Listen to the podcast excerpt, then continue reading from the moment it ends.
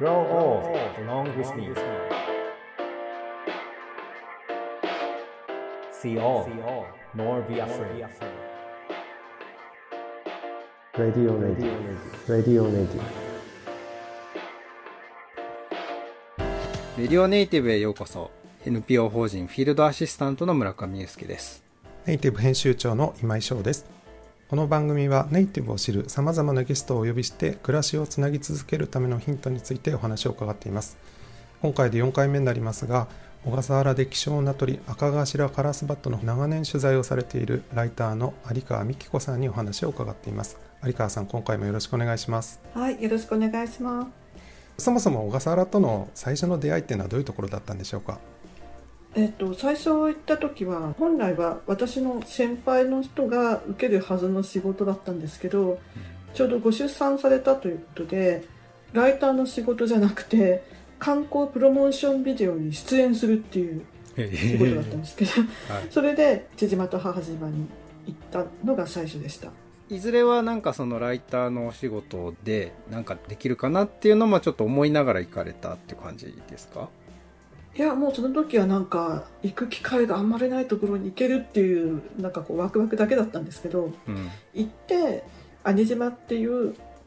中心になってる父島のすぐ北側にある島に空港を作る話があるのを島の人から聞いて「えうんこんなすごいいいところにいらなくないですか?」って言ったらその島の人も「ねおかしいよね」みたいな感じでこのことを帰ってからどこかに売り込んで記事にして今後ちょっとここには通わなきゃいけないなって思ったのが、まあ、その小笠原との出会いの最初でした。ライターのお仕事っていうのもいろんなジャンルがあると思うんですけど特にそのはい自然っていうのはもともとターゲットにはされてたんですか、そうですね。あのうん。自分のテーマとして自然っていう環境問題みたいなことをうん。一つ挙げていてで当時スキューバダイビングが結構ブームだったんですけどそのインストラクターとかインストラクターを束ねている指導団体そこでスキューバダイビングの中で環境教育を普及できないかっていうことをやってたんですね。うん。そういうので、まあ、スキューバダイビングの行き先って島が必然的に多いので、うん。そういうこともあって島にあちこち行ったりとかしててうん。でその中で出会ったのが小笠原っていう感じです。うん。なるほど。世界遺産っていう文脈は空港の次になるんですかね。いや、えっと、1909ですから89とか90ぐらいは、まあ世界遺産なんていう言葉は日本では全然知られてないっていうか、まあ、とにかくその時はまあバブルみたいなもんで、うんその空港を作るっていうことでうん。その小笠原の環境が大きく改変されてしまうかもっていうことがまず一つうん。の問題提起というか、なんとかしなきゃっていうことで、うん。それですごく小笠原と縁が深くなったのもこの空港問題を通してで、うんあのある時島の方から電話がかかってきて、うん自分たちは住民として空港問題を考え直すっていうことをしてる会を作ってる。で、小笠原をフィールドにしてる生物系の研究者も、ここに空港ができたら、もう本当にこの島はダメになってしまうっていう提言をしてる会がある。で、あと足りないのは、旅行者としてそういうことを言ってくれる会だから、有川さん作ってくれっていうふうに言われて、で、小笠原ネイチャーフォーラムっていう会を作ってて、そこから、もう本当に単なる旅人じゃなくなったって感じですね。今もしくはこれから先どうなるなみたいにはどう思ってらっしゃるんですか？そうですね。うーんと小笠原についてはまだまだ追いかけたいことがいろいろあって何回目かその島の人の入れ替わりがすごく激しいっていうふうに言ったと思うんですがだからこそ島の気質がどんどん変化してるんですね。それはちょっとやっぱり続けてみたいなって思うのとあともう一個最近思ってるのは比較対象を持たないとあんまり小笠原だけ見てると、その変化だけ追いすぎると、うん全体の中で世界の中での小笠原っていうの分かんなくなるからもう一個なんか比較対象を持って対象させながらちょっと見ていきたいと思ってますね。赤頭カラスバトの次にも小笠原カワラヒワっていうもう本当にあと200羽って言われている小さな鳥たちが今まさに絶滅に瀕してうんその鳥を守る動きもまた始まっているので引き続きそれいう自然保護については取材はしていきたいとは思ってます。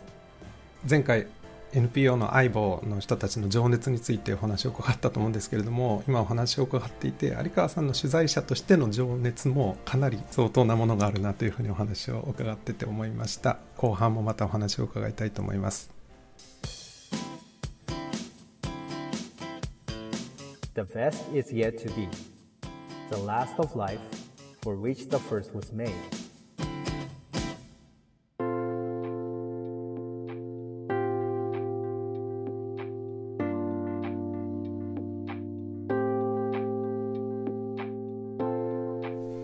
の小笠原の姿を通して発信できることについては有川さんどのようなことをお考えでしょうか？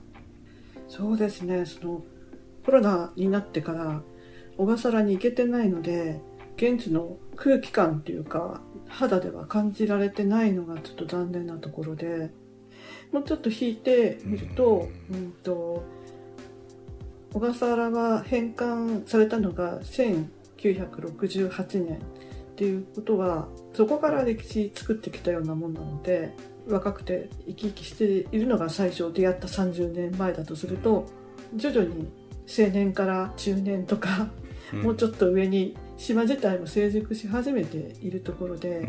それをどう捉えるのかっていうのが、まあ、自然保護の問題以外の私の今のテーマであったりもするんですね。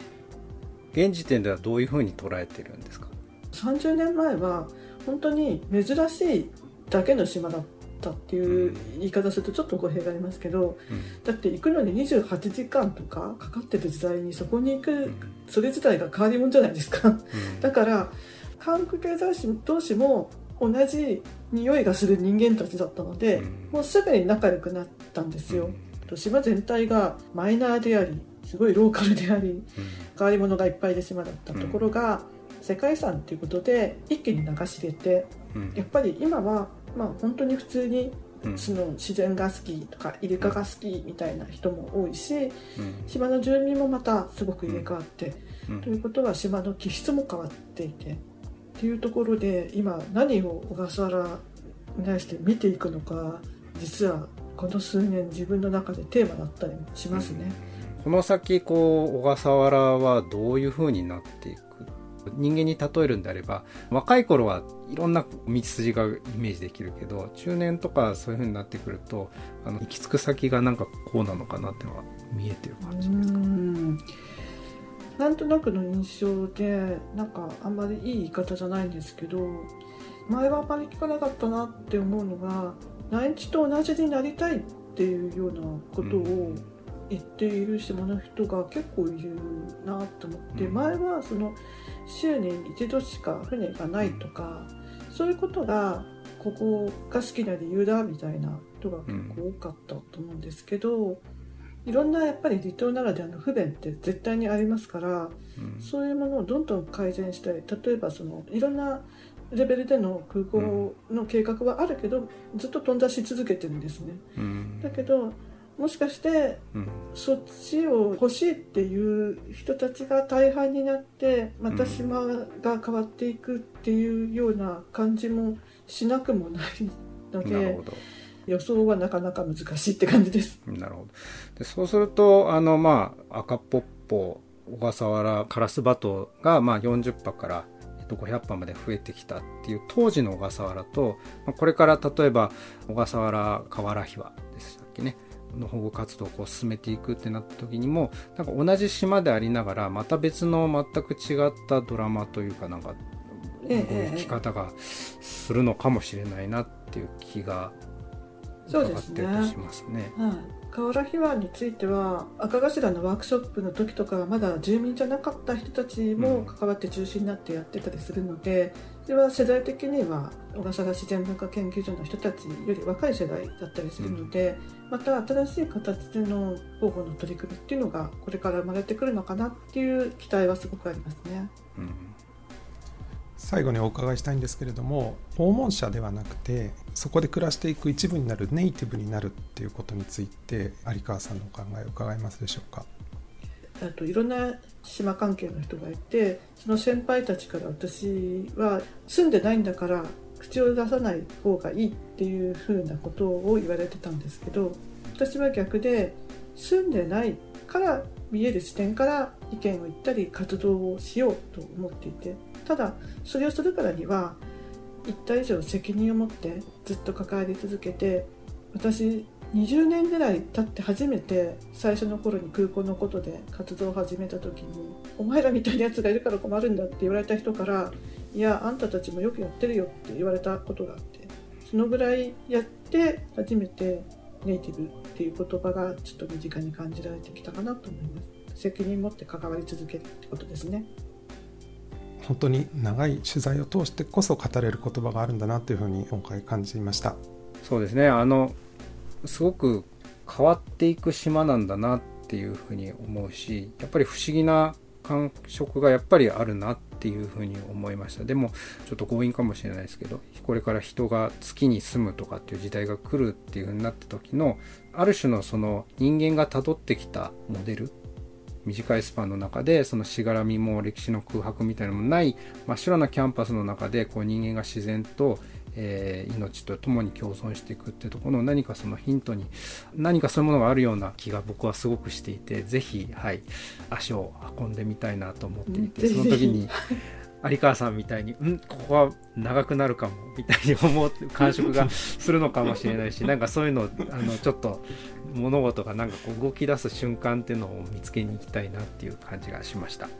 有川さん本当にありがとうございました。それではレディオネイティブ今回はこの辺でお相手は編集部長の今井翔と村上裕介でした。The best is yet to be 有川美希子でした。またどこかで